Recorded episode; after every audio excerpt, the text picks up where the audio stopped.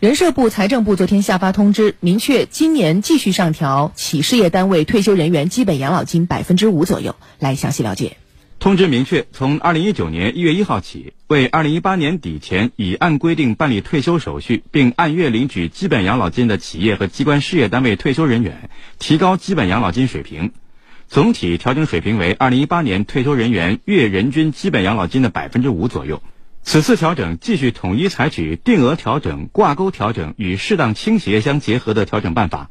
定额调整体现社会公平，同一地区各类退休人员调整标准基本一致；挂钩调整体现多缴多得、长缴多得的激励机制，